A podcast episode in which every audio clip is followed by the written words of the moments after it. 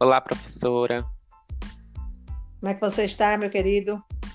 Estou bem, graças a Deus e a senhora. Oh, coisa boa. Chegamos aqui, né, para mais uma gravação, né, desse nosso podcast. Isso, mais uma gravação. Isso é muito bom, né? Obrigada, viu, por você ter vindo participar conosco aqui, né? Nada. Estamos, estamos hoje com um tema muito interessante, viu? Certo. Muito bom mesmo. Vamos falar um pouquinho. Sábado, né? Foi comemorado o dia do trabalho, né? Do trabalhador, então, da trabalhadora. E aí nós convidamos uma pessoa super é, especial nessa, nessa, para essa conversa nossa, esse bate-papo de hoje.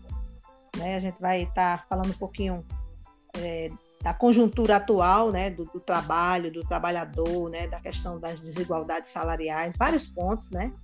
E aí eu estamos aguardando a chegada dele. Eu acredito que ele deve estar tá chegando por aí. A gente está já é, esperando essa chegada. Mas enquanto isso, eu vou me apresentar um pouquinho. Tu também se apresenta, né, Ian? Quer se apresentar logo? Me apresento. Pois é. Olá, pessoal. Eu sou Ian Kevin, aluno do segundo ano do ensino fundamental, do ensino médio, e vim aqui participar desse podcast falando um pouco sobre o trabalho, né? A desigualdade no trabalho, a desigualdade dentro da, dos trabalhos, né? Que sofremos do, durante esse tempo.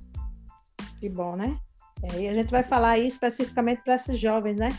Os jovens que nos ouvem, as, as pessoas que estão também no, vão ouvir esse podcast, vão poder entender um pouco como está a situação né, do trabalhador. E, né? E aí a gente está com um convidado aí muito legal. Convidado aí muito legal. Eu vou estar tá me apresentando aqui. Tá me apresentando aqui. É, rapidinho. É, rapidinho. Eu sou a professora Rosângela Santos. Professora Rosângela Santos, escola Luiz de Azevedo Soares. Luiz de Azevedo Soares. E estou com um projeto chamado Na Estou com um projeto chamado Na Pod, que, é, que tem como objetivo é, trabalhar demanda dos podcasts, dos podcasts que não são às vezes que não aprofundados dentro do espaço escolar, né? Do espaço escolar, né? E aí eu quero aproveitar então. E aí eu já, quero aproveitar então já do nosso convidado, José do nosso convidado, José Rodrigo da Silva, tudo bom, é, Moreira? Tudo bom, é, Moreira? Olá, Rosângela, tudo bem? Uma satisfação estar conversando com você, somente relevante e necessário como essa questão do trabalho no Brasil. Coisa boa, né? Então, fale um pouquinho de você, quem então, você, fale um pouquinho de você, quem você, a sua experiência, a sua experiência nessa, nessa, nessa, nessa trabalho, a sua atuação trabalho, a longos anos, atuação da, a longos anos da, da política, da, política. Fala um pouquinho, se apresenta para um quem está quem ouvindo. Beleza, pessoal. Eu sou José Moreira da Silva, pode chamar de Moreira, ou simplesmente Moreira Silva, como eu sou mais conhecido. Eu sou professor, com também teologia, sou radialista, é, jornalista, apenas tenho registro, mas também sou MBA em consultoria organizacional. E a gente já foi secretário municipal, é, o que dá uma experiência muito grande na gestão pública, mas nasci, me criei na roça, comércio, é, totalmente pelas ter no comércio eu tanto comecei na diversos, como também cheguei gerência. Isso dá uma experiência muito grande para a gente discutir as coisas. Há anos uh, trabalho incentivando justamente projetos de geração de emprego e renda. De aliás, a gente chama geralmente projetos trabalho, então, de ocupação e renda, porque nem sempre é emprego. E aí a gente vê todos os desafios, as diversas é, falhas do sistema, mas também a tentativa das pessoas para sobreviver. E aí entra a desigualdade salarial, entra a falta de oportunidade e o pior é um país que não para mim, isso são desafios extremamente é, necessários na nossa discussão. porque isso tem uma trava muito grande. Daí então, suas experiências, suas experiências nesses três campos. Né? No, no, setor privado, mas também no setor público. A princípio. Muito bom. E aí, é, e aí, eu tô, é, eu tô... estudante Ian Kevin, Ian Kevin, que também está nesse bate-papo conosco, né? Papo conosco, né? Ideia também desse projeto é protagonista. É protagonista. Aí, Cite Luiz de Azevedo aí, Soares, ela Luiz de Azevedo Soares, ela fez de Santa Rita, né, no bairro do Piri, né, e é uma escola cidadã, cidadã né, integral, de, né, integral. De, né, estamos no modelo remoto, né? Porém, a gente tem, remoto, né? Porém, a gente tem um dos, um dos prefeitos do projeto é, projeto é protagonismo. Então, tem algumas perguntas para fazer, né? Para você, certo? Ele perguntas para fazer, né? Para você, certo? Como protagonista. Fazendo também essa coordenação, Fazendo desse, também essa coordenação desse Não só ele, mas tem outros. Não só ele, mas tem outros. Amanhã fica à vontade. Amanhã fica à vontade. Moreira, Moreira.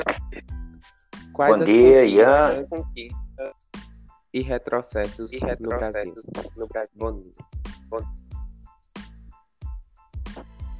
Ian, se a gente fosse listar essas conquistas, mas os retrocessos seriam muito maiores, porque esses retrocessos eles vêm de desqualificação do trabalhador, é, campanhas de difamação, mas também de campanhas de valorização do mundo tecnológico que termina justificando de forma absurda o trabalhador. Então veja, dos, dos anos 30 para cá, tivemos uma série de. Dos anos 30, né, do século passado, então nós tivemos uma série de, de, de momentos. Mas os anos 30 ficaram marcados com, e até o 40, né, com a era Vargas, em que ficou consolidou a lei, a, a famosa CLT, a Lei de Consolidação do Trabalho. Isso garantiu férias, garantiu uma jornada de trabalho, né? saber que hora tinha que ir no trabalho e que hora tinha que sair. Isso foi regularizando. Então, há um certo avanço. A, decretão, a decretação de um salário. E, inclusive, tinha um trabalho também para a criança, e tinha um salário do trabalhador menor de idade. E se organizou. Né? Mas as lutas dos trabalhadores continuaram para ir cada vez mais melhorando a situação. Porque as pessoas pensam que não é.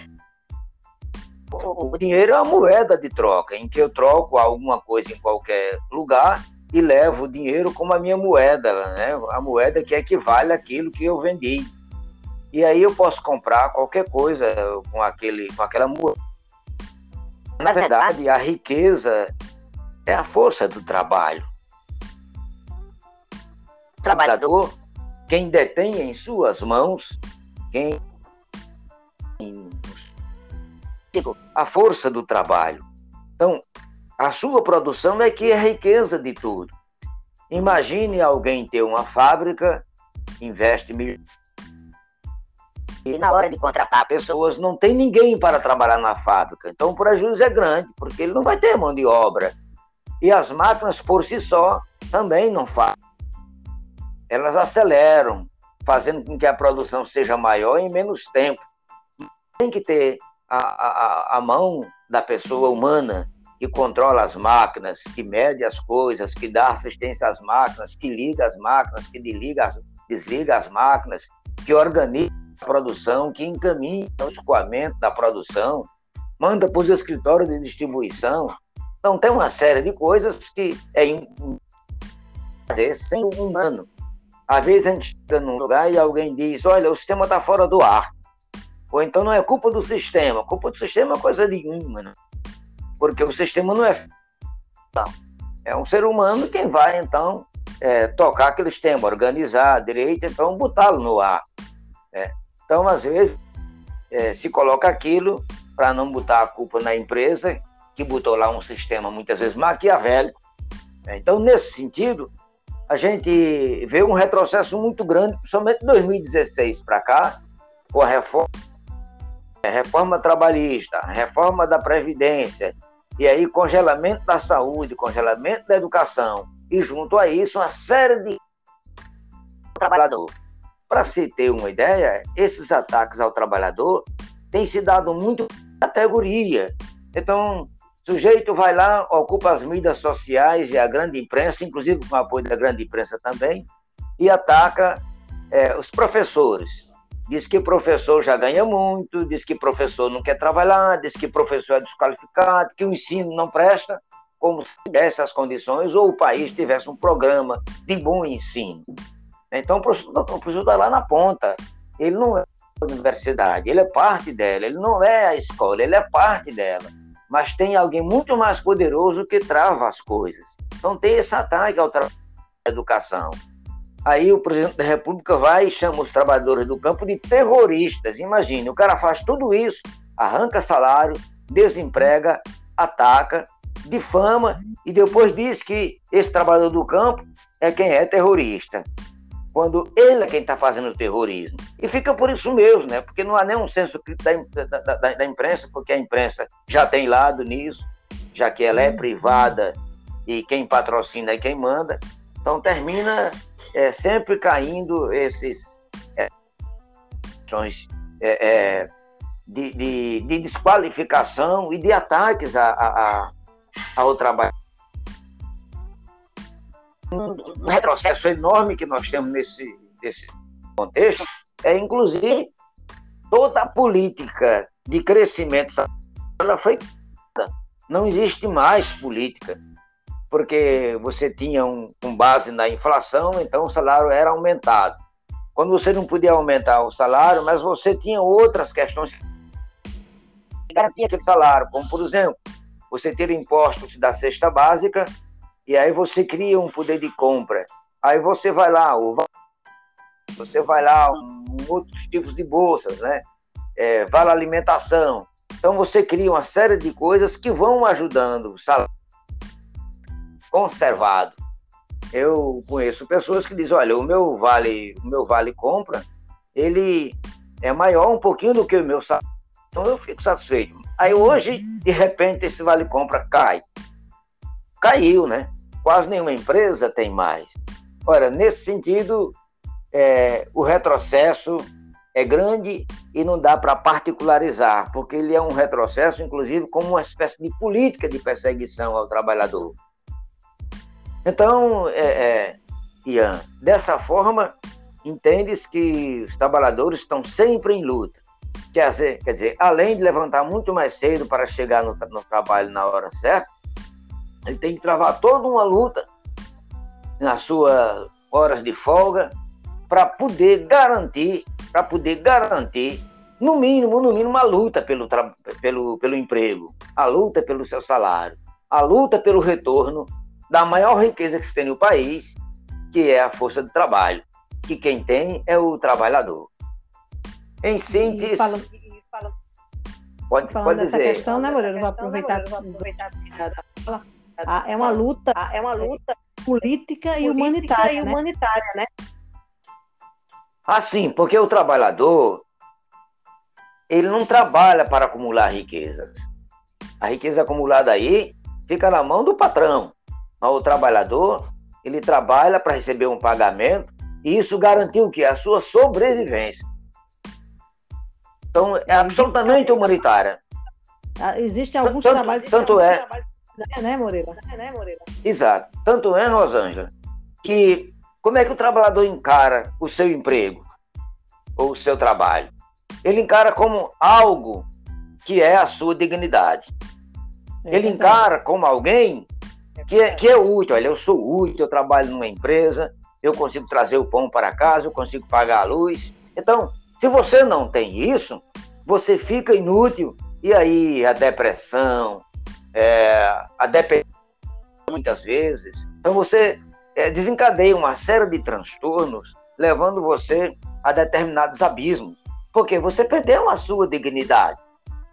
É, eu, eu, já passei por essa situação e é doloroso, sim, você ter um, uma criança, um filhinho em casa, ele pedir um bombom e você não ter. Tem alguns programas sociais que estão desmantelando no país, que faz com que é, se tenha um mínimo de garantia. Vi isso mais por lado do governo federal, como Fome Zero. É, mas é, é, se você observar, os municípios não criaram a contrapartida. Era fundamental ter feito isso. Ou seja, você tem lá, vamos dizer, pegar aqui um exemplo, o Bolsa Família. Você tem lá o Bolsa Família para ajudar o trabalhador. Só que se o município cria aqui um conjunto de políticas, inclusive de qualificação da mão de obra, é, de oportunidade de investimento, então esse trabalhador vai chegar um tempo em que ele diz: Eu não quero mais Bolsa Família, que eu consigo andar com minhas pernas. Aliás, eu vou trazer aqui apenas um, um fato. É, acho que isso em 2000 e 2000 2004, dois a devolvendo Bolsa Família. Foi a cidade de Pombal, aqui na Paraíba, e uma cidade no Piauí, que eu não lembro o nome, mas essas duas cidades. Por quê?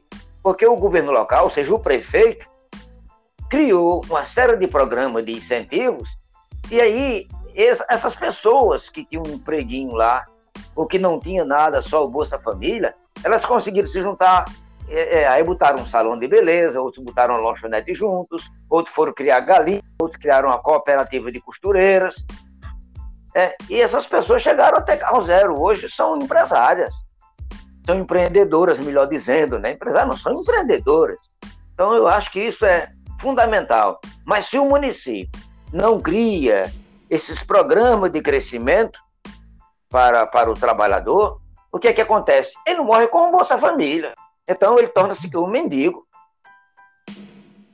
Daí então é importante, já que a base é o município, é importante que o município tenha um programa de crescimento do trabalhador e da trabalhadora.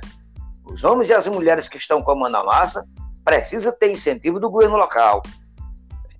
Tem alguns, em alguns estados, tem alguns, mas é coisa muito pequena e, e muitas vezes como uma resposta política e não com a resposta salutar para a dignidade humana. Então termina se tratando do trabalhador de maneira muito desumana. Então aquilo que é mais importante para a construção das nossas riquezas, é, trabalhadoras, e elas são as mais atacadas, mais desqualificadas, mais desprovidas, e em qualquer crise, você não tira dos ricos, tira primeiro desse povo. É. Verdade. Esse tratamento. Verdade.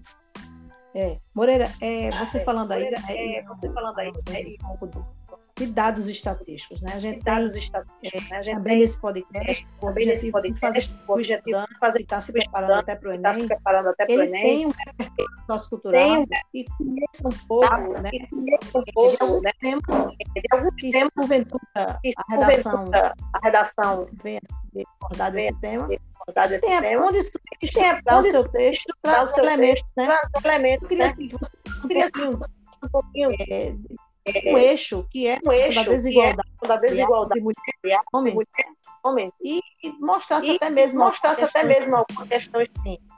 É, a gente sabe que a questão, a gente do, sabe que a questão do desemprego é, é, hoje tem hoje tem, tem crescido, né? Tem crescido, né? cada vez mais a cada vez mais a pandemia desencadeou desencadeou esse aumento, mas já era aumento, uma mas já era uma problemática.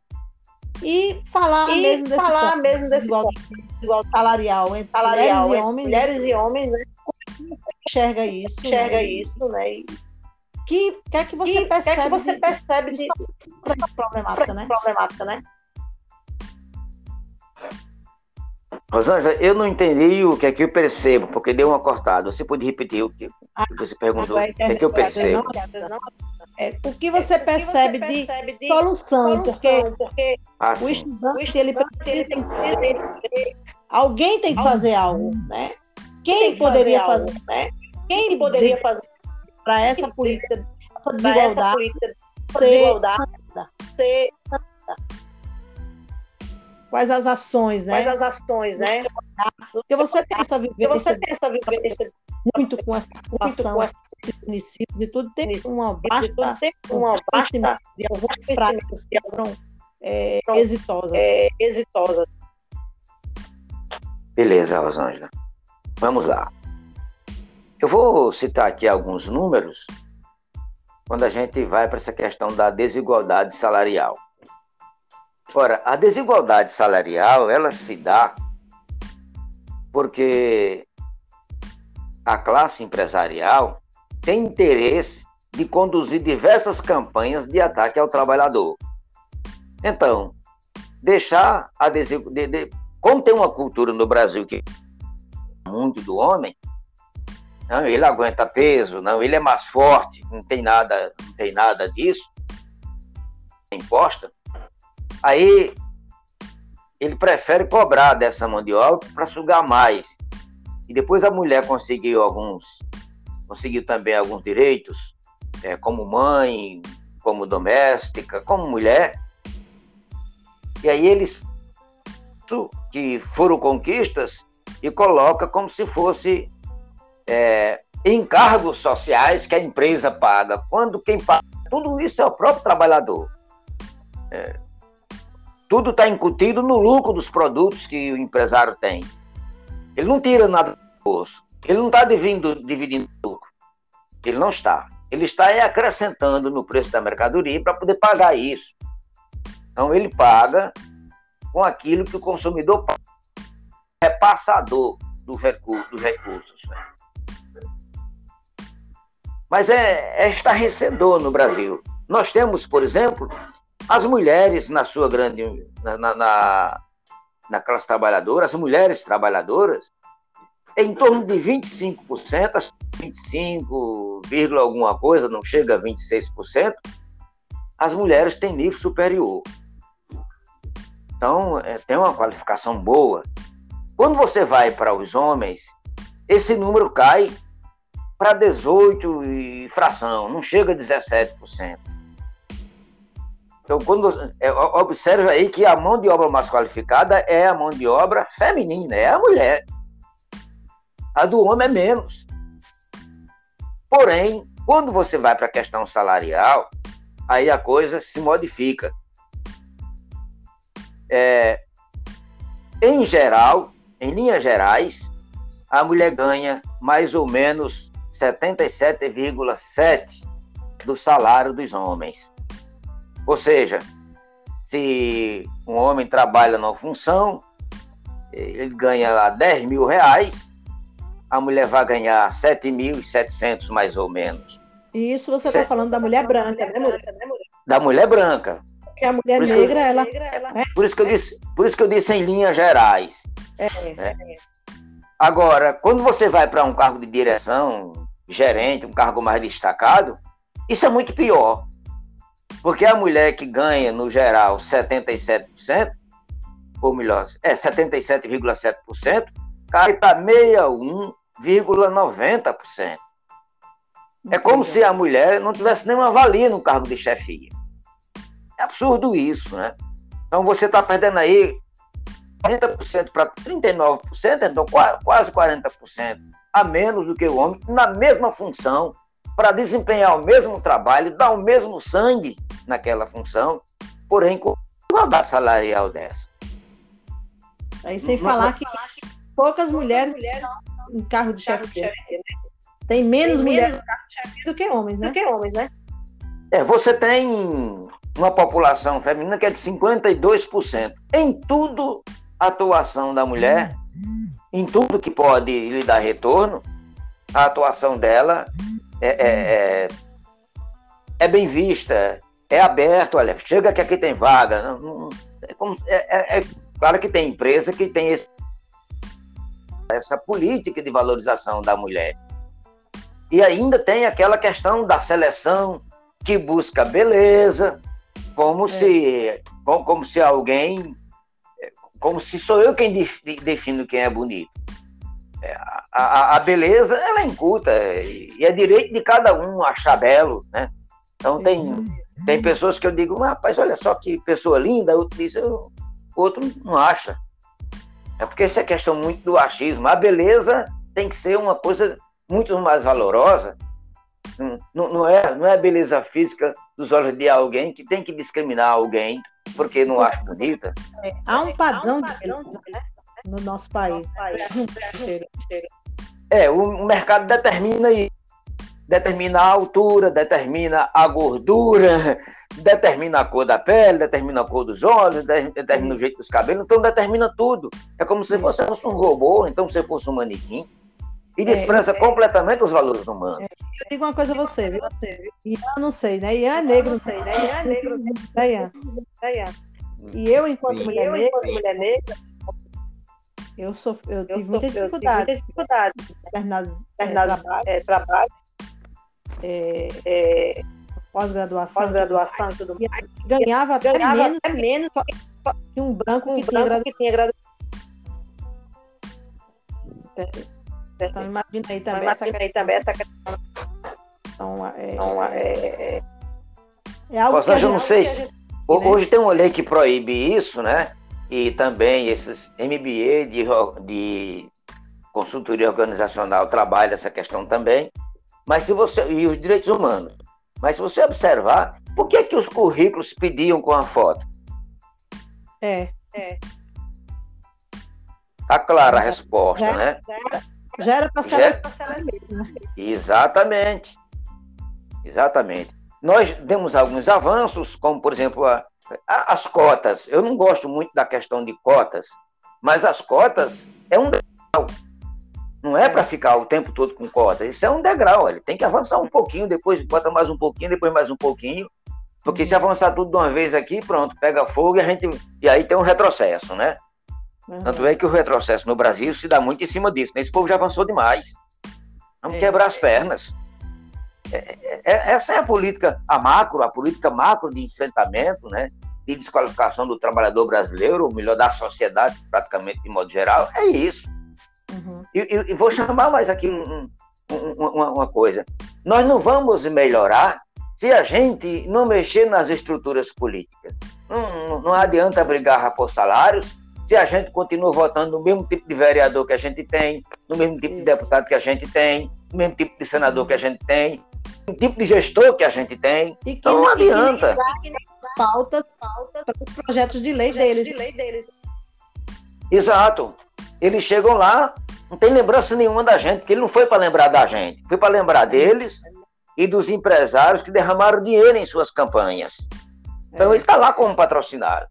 Eu, é. se, vamos falar aqui de leis, leis federais, né? Porque é quem rege o trabalhador brasileiro. Então as leis federais é, são feitas pelos deputados e pelos senadores. As duas casas formam o Congresso Nacional. Nós temos hoje, vou falar aqui principalmente porque é, na nossa legislação o Senado representa o Estado. O Senado tem o papel de proteger o Estado, para que alguém não esgane o Estado. Isso é, é, literalmente, né? Porque na prática não é bem assim que faz. A Câmara dos Deputados tem a função de representar a sociedade. Daí são duas casas legislativas que se, que se encontram uma defendendo a sociedade e a outra defendendo o Estado, para dar equilíbrio, para nem a sociedade ser exterminada né, pelo Estado, mas também o Estado não ser esganado pela sociedade. É, claro que a sociedade nunca vai fazer isso. Aqui nunca se teve um golpe aqui que fosse a sociedade quem desse. Uma elite é quem dá golpe, mas nunca é a sociedade. Pode olhar a história do Brasil. Aí o que, é que acontece? O Congresso Nacional, ou melhor, a Câmara dos Deputados tem 513 deputados se você observar, fazer aqui um, um jogo rápido de números. Se você observar, 5% desses deputados, 5% apenas, 5%, são realmente representantes da sociedade civil, da, dos trabalhadores, dos pobres, 5%. Você tem 95% classe empresarial. Ou seja, eles são empresários estão lá com mandatos, mas são empresários, são donos de grandes lojas, rede de lojas, de fábrica, rede de postos, rede de farmácias, indústria, fazendas, latifúndio. É, então, capitalismo financeiro, no caso os bancos aí, é, e outros tipos de instituições financeiras. Mas se você observar, há um disparate enorme. A população, a população pobre, a sociedade, ela é 95% da população. Aí esses 95% da população só tem 5% da Câmara dos Deputados que representa esses 95%. Enquanto os empresários, que é em torno, é em torno de 5%, 4, 5%, a classe empresarial, isso é o tamanho dela, a casa tem 95% do, do parlamento que pertence a esses 5% ricos.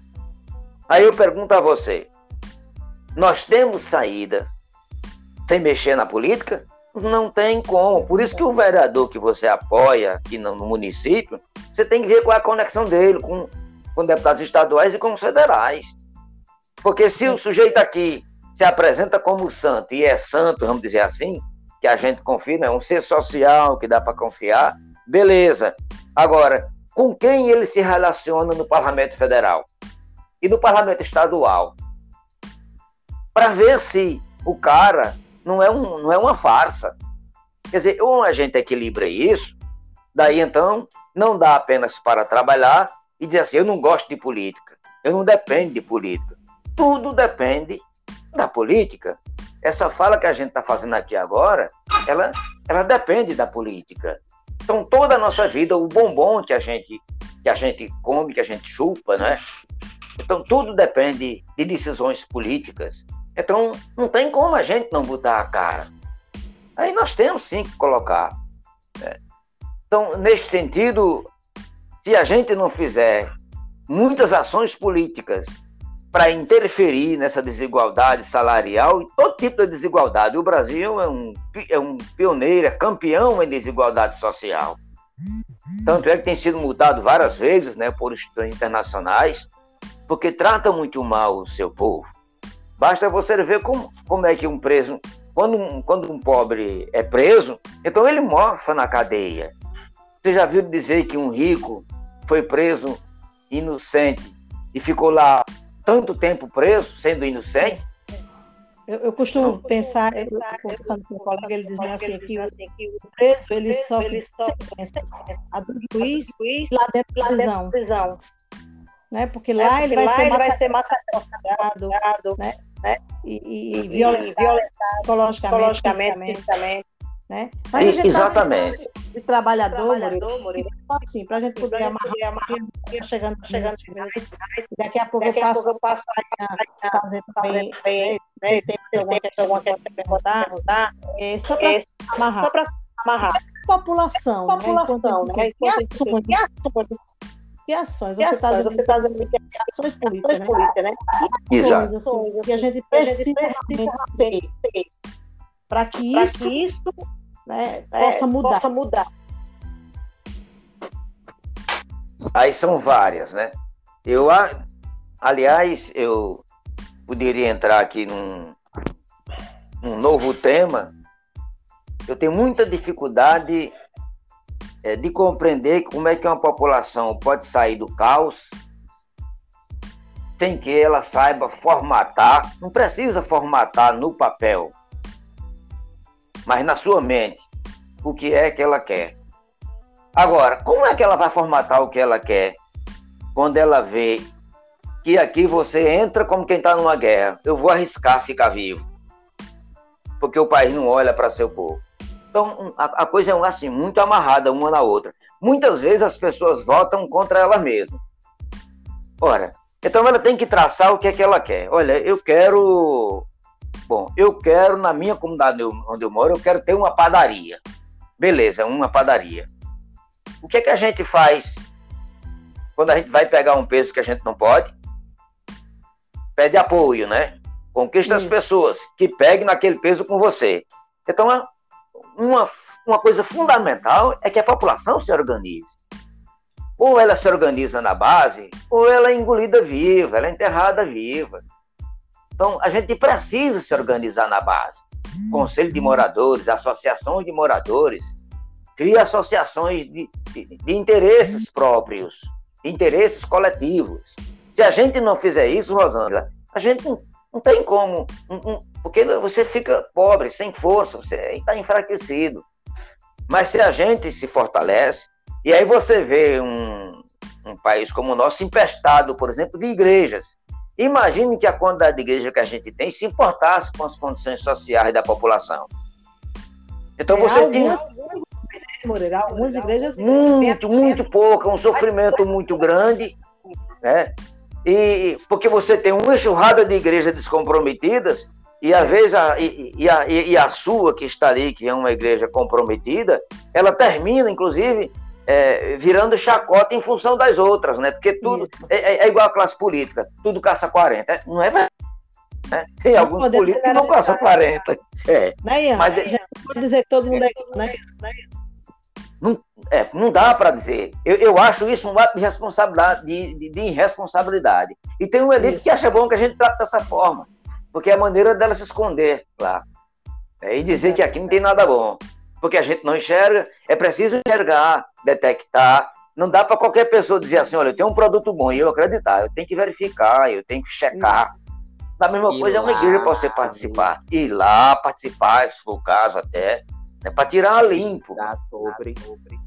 Isso. Inclusive, botar o seu projeto lá. Olha, eu moro aqui, mas a igreja, se não se importar com isso, não tem sentido. Fazer o senso crítico. É, A sociedade tem que ter senso crítico. Eu, eu vejo assim na sua visão, né, essa, a importância de- da, da organização social, da mobilização das pessoas, né? de cada pessoa é o trabalho de formiguinha. É o trabalho de né? formiguinha. né? Eu levar para essa questão essa questão da importância de se envolver desenvolver desde a escolha do seu desde a candidato, escolha do seu candidato, a acompanhar também acompanhar o que esse candidato está fazendo, candidato está fazendo né? e cobrar e também. cobrar também. A história de vida do candidato e acompanhar depois que ele tiver mandato, né? E se ele está fazendo algo, né? E botar na mão dele o projeto para o qual ele se responsabilizou se chegasse lá. Não é deixar Isso. o cara lá como se o mandato fosse uma coisa dele e ele não fosse representante de ninguém. Uhum. É, é- é nesse, nesse sentido, Rosângela, nós temos uma questão muito grande hoje. Nós temos 14% de desemprego. Isso chega aí por volta de 36 milhões de pessoas. É muita muito, gente. é muito desemprego. É muito desemprego. Bem, por quê? Porque todos os setores estão desempregando. O governo federal, e muito menos locais, não tem um programa de inclusão, de geração de emprego e renda. Não tem nenhum programa. Tem programa de desemprego. Canse- Eu, eu vejo, os pre- eu vejo os prefeitos. Voltamos àquela época que, que, ficar, que as pessoas ficam nas portas é, pedindo, né? Exato. A cultura pedindo, pedindo, pedindo, né? né? É. Tanto é que quando o cara chega lá que assume a gestão, o novo prefeito, aí faz um levanta, um levanta e diz, não, tem que cortar. A, a primeira coisa que ele ataca é a folha. E o ataque à folha não é sentar para ajustar, o ataque à folha é desempregar. E, já- e- e- e o que é pior, não está só desempregando para desafogar, para, para, para desonerar a folha. Ele desemprega também o interesse político, para botar, botar no. Quem? Os seus amigos, os Que seus nem vão- eleitores Que nem que nem vão lá. É como se a prefeitura agora é a nova casa que eu tenho para gerar riqueza para mim. Isso. E aí os meus interesses estão acima da sociedade. Não sou mais um gestor para o povo, né? Um gestor da Uhum. coisa pública. Então isso é muito ruim. Daí então Uhum. é, é, nós temos que brigar na criação de oportunidade. Eu vou pegar só um dado aqui. Como o nosso, que gera todo tipo de riqueza de norte a sul e de leste a oeste, se a gente observar, o Brasil hoje cabe 30 mil rádios comunitárias. Se você não tivesse uma política ou uma lei que, ao mesmo tempo que dá a concessão, tira todas as. Isso significa que você. Cortou um pouquinho, viu, Moreira? A internet tá cortando um pouco. Cinco pessoas. Diretamente cinco pessoas. Houve um corte na, nessa fala sua aí sobre esses dados. Foi. Moreira? Acho que a internet está um pouquinho oscilando, né? A gente tem tido essa, esse probleminha, mas isso aí não impede, né, né Ian? Não tem. Quando Moreira volta aí, a fala dele, acho que ele está tentando voltar. Ian, o que é que. É muita coisa para se aprender, né? Nesse É bate-papo. verdade. Muito. E é coisa aí que com certeza a gente nem imaginaria, né? É. O que é que você está achando aí dessa, desse tema? Professora, é uma, um tema bem interessante, né? Que tem muito a ser trabalhado. Que um podcast só fica muito longo, né? Pra, Verdade, é. Já estamos aqui com sobre. já, já finalizando. Eu acredito que o Moreira deve estar entrando de novo. É, mas assim é bom porque a gente também conversa um pouco, né? é, sobre isso e a importância de se trabalhar esse tema, né, né Ian? Para o jovem, né? que muitas vezes está alienado, né? Nem sabe o que está acontecendo no Brasil, né? Como é que você enxerga seus colegas, suas, assim, as pessoas jovens, não, seus colegas não, os jovens, né? Que, que quando vai falar de política, o que é que eles dizem, geralmente? o- os jovens de hoje em dia eles estão muito focados em questão de redes sociais e diz o que mostra nas redes sociais. Não procuram se aprofundar. Não procuram saber exatamente se é aquilo que está mostrando. E às vezes fazem até comentários desnecessários e errados, né? Não Isso. prestam atenção. atenção. É, verdade, Ian. É, Moreira teve um probleminha na internet, né? E eu acredito que ele deve estar voltando já já, mas a gente aguarda a volta dele. Enquanto isso, a gente está conversando aqui, né? Que eu acho que é, que é interessante isso que você falou, né? É, um, um ponto que eu vejo, é, pronto, Moreira conseguiu voltar. Moreira é assim, a gente está fazendo aqui ao vivo. Esse podcast, ele tem, assim, a gente está experimentando esse aplicativo, né? E às vezes as internets oscilam e a gente sabe que é uma problemática que está acontecendo o tanto de uso, né? Ainda mais nesse horário, que é horário é, Horário de pico. De pico, né? Então, É. mas a gente vai fazer o seguinte, Ian, eu acredito que ainda tem uma pergunta, né? Para a gente amarrar o momento, né? E, e, assim, finalizar com essa sua resposta. E você também já pode aproveitar dessa sua resposta, fazer as considerações finais, tá? E eu já, desde já, eu quero lhe agradecer pela sua brilhante participação aqui no podcast, né? E seja sempre bem-vindo a voltar. A gente vai, vai querer que você volte, viu? A gente estava conversando aqui, eu e Ian, enquanto você estava tentando retornar, sobre que riqueza é esse tema. E, e um podcast só para isso não dá, não. Fica aí o convite já, então, para voltar, viu, viu, Moreira? Ok, Rosângela. Então, Ian vai fazer a, a pergunta aí, para a gente poder finalizar, né? Sim. Moreira, a questão do desemprego e a falta de oportunidades para os jovens no Brasil. Eu queria que o senhor se posicionasse em questão a isso. Beleza, Ian, Kevin. Veja bem, há até pouco tempo nós tínhamos, assim, na periferia, grupos e mais grupos de jovens. Mas eram grupos que pintavam, que faziam música, que cantavam. Hoje não temos muito mais isso, mas tem alguns grupos de louvores. E aí tem um Deus vertical, eu e Deus, Deus lá em cima nas alturas e eu aqui embaixo. Mas as celebrações geralmente não caminham na horizontalidade, que é onde está o ser humano, né? Você não chega a Deus com essa verticalidade. Você chega a Deus através do seu próximo. Porque você só pode provar amor a Deus através do amor ao próximo. Bom, essa é uma questão religiosa. Ora, vamos para a social. Como é que a gente alcança as coisas? Quando a gente se organiza na comunidade, quando a gente tem capacidade, inclusive, de apresentar projetos, e com eles em mãos a gente incomoda, sim, a sociedade dominante, os gestores públicos nas três, nas três esferas e três níveis de poderes. Né? É, é, neste sentido, eu acho que a gente tem que ser mais, mais aguerrido. É, a gente tem visto que há uma população e todo dia que ela é uma constante, que é a população jovem, então ela tem, ela precisa entrar no, no, no, no mercado de trabalho. Ela precisa buscar sua subsistência. Agora, tudo hoje se diz, olha, tem que entrar com ferramentas digitais.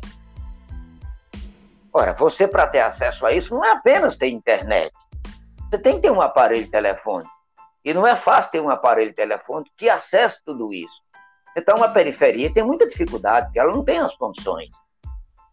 Você tem que ter um programa bom de internet, você tem que ter aparelhos de celulares, que na verdade não, não é um aparelho celular, isso é um terminal de serviço. É, nesse sentido, Ian, eu acho que duas coisas são fundamentais. Quem já tem, já tem as condições, a gente tem que incomodar os gestores públicos e os nossos legisladores para ter um programa, veja bem, um programa que crie oportunidade para a juventude, um programa de desenvolvimento da juventude. Tem alguma coisa que ninguém sabe onde é que está, mas parece que em 2012 ou 2013 por aí foi lançado um programa assim em prol da juventude. Mas ela não foi colocada na mão da juventude, ela não conseguiu discutir. Discutir com ela. Tem que fazer grandes, grandes congressos com a juventude para ela iluminar, porque você tem a juventude aonde? Na universidade, na escola, tem muitas ideias, ninguém aproveita a ideia da juventude. Então é alguém que está lá arcaico, que muitas vezes fazem campanha contra a juventude, que vai dizer e que vai criar oportunidades para essa juventude. Não, não pode ser. Tem que partir daqui. Lá, lá é apenas o local para você dar uma redação técnica. Mas o pedido que consolide essas oportunidades tem que partir da base. O pedido, a provocação, os questionamentos, a busca, as exigências tem que ser daqui. E para isso acontecer, nós precisamos usar as redes sociais, porque tem hoje a oportunidade de fazer isso de maneira virtual, e aí fazer muitos debates e através de representações nossas, da juventude em si, a gente tem que incomodar esses setores. Para mim isso é fundamental, porque isso é uma organização política, isso é uma organização civil e é social. Então, ou parte daqui, ou a gente não tem fôlego, não tem força política para brigar com essa classe dominante por oportunidade. Gente, não vai vir nunca oportunidade sem luta. A gente tem que partir para essa luta. Daí tem que buscar parceiro, né? É no campo religioso, é no campo social, é no campo cultural, é no campo político, é no campo nas categorias. No campo educacional, principalmente, né? É, no campo escola, educacional. A escola, a escola poderia ser um, um, um espaço bem mais utilizado e mais oportunizado né, para os estudantes. Né? A gente vê que a, ali poderiam surgir é, grandes oportunidades do estudante ter. A escola poderia ser bem mais, mais equipada, poderia ter um espaço é, bem mais apropriado. Né? Às vezes, a sala de aula, a gente não vê nem janela, a gente não vê nem ventilador dentro de uma sala de aula. Então, assim, como dar oportunidade para um jovem desse, né, para um estudante, que às vezes, na base, dentro da sua comunidade ele não tem um equipamento é, de lazer, ele não tem, né? Ele não pode nem, por exemplo, ele quer a prática de esporte, ele não tem uma quadra adequada, ele joga às vezes um futebol, ele joga lá na, na rua, né, correndo risco de ser atropelado. Não tem um, não tem um, um investimento realmente, a gente percebe a, a grande falta de oportunidade da juventude, né? E até mesmo para ela ascender para outras questões, né, Moreira? É, Verdade, Rosângela. É, duas coisas. Até chegam alguns equipamentos, mas como é que é? acontece lá como um bicho feroz? Então jogam na comunidade, ela mesma não tem a chave daquilo, ela mesma não tem a orientação de uso daquilo, ela mesma não... Quer dizer, acho que o governo, ao levar uma praça, tem que levar um projeto junto àquela praça para sua utilização. Né? Aí botar uma praça lá, com uma arena, sei lá, com um teatro, com uma coisa, com outra, e não ter uma política de utilização daquela, né, daquela praça, é ruim isso. Agora, eu não estou falando aqui de se levar uma coisa pronta sem, sem considerar a realidade da comunidade. Não. É uma coisa que você pode construir com a própria comunidade. Se você não faz isso, não, não tem sentido. Esse é um isso. ponto. Eu costumo dizer, o pessoal geralmente chama a escola, que é um lugar de repassar conhecimento. Eu, eu incrimino totalmente isso. A escola não é isso. A escola é o grande laboratório da construção de conhecimento. Exato. O professor aprende, o aluno aprende, o professor ensina, o aluno também ensina, porque ele leva o seu, o seu aprendizado também para a escola.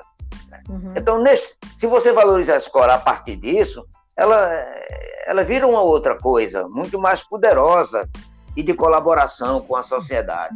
Mas se a gente não respeita a escola como um lugar de construção de conhecimento, para mim, eu acho que nessa para esses avanços, é, é, Ian, esses avanços aí de criar oportunidade, acho que a escola, do meu ponto de vista, é sim o mais importante lugar de construção de conhecimento para gerar oportunidades. É claro que é claro que a base tem que estar tá lá, porque a, a base ela é força política, tá certo? Para sustentar os projetos que a gente consegue construir. Onde? No laboratório. Que laboratório? Na escola, que é a construção de conhecimento. Laboratório de construção de conhecimento. Eu vou.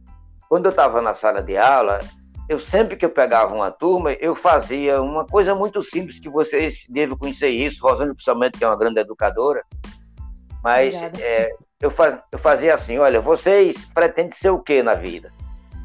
Aí eu, lógico, eu estou fazendo aqui de maneira resumida, para avançar, e aí um dizia, olha, eu quero ser médico, eu quero ser advogado, eu quero não sei o quê, eu quero ser agrônomo, cada um dizia uma coisa, mas os alunos diziam aquilo sem conhecimento alguma coisa lhe tocou emocionalmente. Ele encontrou lá com o advogado, o cara todo bem, bem vestido, bem bonitão, arrumado e tal, e aquilo chamou a atenção. E ele então passou a dizer que ele ser advogado porque se encontrou com aquilo. Alguém foi para o médico e o médico tratou muito bem, a doutora, a médica, tratou muito bem aquela pessoa. Aí ele ficou entusiasmado, rapaz, eu quero ser médico. É assim, uma coisa de, de uma forma ou de outra, pela emoção, então chama a atenção e você fica com aquela ideia de, ideia de ser médico ou de ser advogado, ou de ser outra profissão qualquer, de ser professor, vamos dizer, e por aí vai. Aí eu ouvi aquelas respostas, eu fazia uma seleção por área, e eu começava então a trabalhar essa questão dentro da sala de aula. Foi, não foi, eu adaptava no conteúdo ou no outro. Quando era no meio do ano, eu fazia a mesma pergunta. Aí havia uma modificação enorme porque as pessoas viram conteúdos que lhe ajudaram a decidir, lhe ajudaram a construir uma nova ideia. Quando chegava no final do ano, a coisa já tinha modificado muito mais. Aí o que, é que eu fazia no final do ano? Olha, quem quer ser, se você quer ser agrônomo, você precisa brincar com a terra, brincar com os animais, brincar, brincar, com, as, brincar com a vida do campo. Porque se você quer ser agrônomo, não é no escritório em quatro paredes, dentro de João Pessoa mas é muito mais no campo. E por aí eu ia dando as dicas. Ah, você, ah, você tem um gatinho em casa? Não. Você tem uma galinha em casa? Não. Você tem um cachorro em casa? Não tem. Então, como é que vai ser veterinário? É bom você se relacionando com os campos da veterinária para ver se. É- então, é o que você plantou. Beleza. Então, tu... tu canta em casa, sabe alguma música? Canta um pedacinho de uma música que tu sabe. Então, você ia descobrindo isso nos alunos e é quando eles iam tendo um gosto. Eles estavam dizendo que queria ser, e na não era aquilo. Uns era aquilo mesmo, eles queriam ser aquilo mesmo, né? E já tinham. Claro, é, Moreira, colocado. Você falando aí, Ian, ele vai poder falar mais ainda do que eu, porque ele faz parte de uma disciplina da escola que ela é a centralidade do modelo da escola integral, sabe? Que é a disciplina de projeto de vida. E eu queria que Ian falasse um pouquinho é, isso que você está dizendo aí sobre é, essa descoberta, né, dessa oportunidade que o jovem pode ter a partir dessa disciplina. Na tua opinião, Ian, essa disciplina de projeto de vida tem ajudado vocês, né, estudantes, a, a vislumbrar, a visualizar, porque é isso mesmo que a gente tenta fazer, é, Moreira, na escola modelo em tempo integral, a gente faz a compilação dos sonhos, os estudantes, quando chegam, eles já dizem qual é o sonho e a gente vai acompanhando tudo isso ao longo do ano. A gente já faz essa questão. Eu sou é professora da disciplina de projeto de vida, já venho acompanhando os estudantes há um bom tempo, e eu queria que Ian falasse um pouquinho, né? como é que ele observa a importância dessa disciplina para essa vida profissional dele futuro e para a vida mesmo, Ian? Fala um pouquinho aí para a Moreira até conhecer como é que tem sido essa disciplina em que tem ajudado. Sim, falo sim. A disciplina de projeto de vida, na minha vida, e creio que na vida dos outros alunos, é uma disciplina muito importante, porque faz a gente criar conhecimento, faz a gente decidir o nosso futuro, planejar o nosso futuro. Se tem uma dúvida na escolha de uma faculdade, de uma profissão, a disciplina de projeto de vida abre sua mente para ver, para você saber qual seguir, qual se identificar. Eu mesmo, eu já tenho a minha escolha, né? Desde antes de conhecer a disciplina projeto de vida. E assim, com a disciplina projeto de vida, eu fui me aprofundando mais e vi que era essa profissão mesmo que eu queria seguir.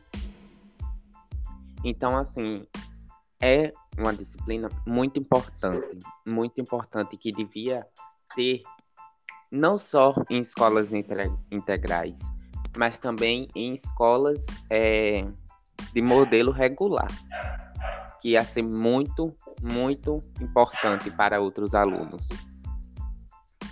E é uma pequena oportunidade, né, Ian, que, que vocês têm. Assim, e imagina se a gente tivesse uma política educacional, Moreira, é, que investisse nisso, né, para o jovem ter já essas, essa, esse, esse norte, né, e já ter noção e também dar a oportunidade dele já praticar, como você bem diz aí, né? Se o estudante ele quer ser tal coisa, mas ele não tem essa prática, né? Como ele vai gerar conhecimento disso, como é que ele vai melhorar, como ele vai buscar outras, né, outras informações sobre aquela área que ele está querendo atuar, campo de atuação, né? Exato, eu acho que é, Ian trouxe muito bem, eu tenho, tenho até de parabenizar, Você, ele retratou com muita importância, porque veja bem, projeto de vida, já diz tudo. Mas eu vou trazer aqui um, é um gráfico, mas é um gráfico sim, imaginário. Eu estou em João Pessoa. Aí eu digo, olha, eu, eu preciso ir a Manaus. Eu quero, eu quero, eu quero ir a Manaus. É como uma viagem, né? Então é uma viagem para Manaus. Agora, como é que eu vou? Eu não tenho um carro, não posso comprar uma passagem de avião, não posso comprar nem de ônibus. Vou me hospedar onde lá? Ora, mas meu projeto é ir a Manaus. Então tem um vácuo de João Pessoa a Manaus. Isso quer dizer que eu quero ir a Manaus, só que para chegar em Manaus eu tenho N tarefas que tem que acontecer antes para que eu chegue em Manaus. Aí eu começo a me projetar. Se esse é meu projeto de vida, é ir a Manaus, o que é que eu vou fazer? Juntar parceiros, aí a escola, tudo que eu me relaciono, pode estar contribuindo para isso mas só pode contribuir se eu tiver esse foco da minha ida de João Pessoa a Manaus. Para eu ter esse foco, eu só tenho se alguém me prepara para isso. Veja a importância dessa disciplina, Ian. É ela quem é o tutor da elaboração desta linha de projeto que aluno de onde ele está e para onde ele quer ir. E aí vai criando as capacidades, não, vai criando e vai descobrindo a capacidade de juntar inúmeras ações ali, ações novas, ações antigas, é, de você avaliar, reavaliar, planejar, replanejar e, e realizar então essa viagem. Então é fundamental, concordo com você, não só é, é, é a, a, a, escola, vamos dizer assim, dessa linha que vocês estão apresentando, mas todas as escolas é, de ensino fundamental e médio tinham que ter essa disciplina como a base para que a juventude tivesse um projeto de vida. Agora, ligado a isso, os nossos governantes nas três esferas de poder tinham que ter política que fosse justamente acoplando, que fosse recebendo, que fosse política de inclusão. que fosse incluindo essa juventude. Porque se. Como é que a população tem um projeto de vida, aí você constitui governos e mais governos, e esses governos não têm projeto de vida para essa sociedade? Algo está errado. Daí tem que estar conectado um com o outro, porque a população, ela, a população, ela tem o seu projeto. Ela quer viver, ela quer vida. Quem é que tem que criar as condições no coletivo? São os governantes, através de quê? Das riquezas que o país tem, distribuindo riqueza de mais igualitária, conhecimento mais igualitário, dando oportunidade. Né? Então, nesse sentido, há sim fazer da escola um laboratório de construção de conhecimento. Muito bom. Então, acho, acho que o nosso tempo aí está esgotado, né? Eu sou É, quem a gente agradece. conversou Então, eu quero agradecer a oportunidade. Não sei se a gente contribuiu assim, né? Porque a gente também não se planejou como devia para assuntos bem mais definidos, mais pre- com respostas mais precisas, mais técnicas e até diagnosticadas. Mas parece que é uma conversa muito mais informal.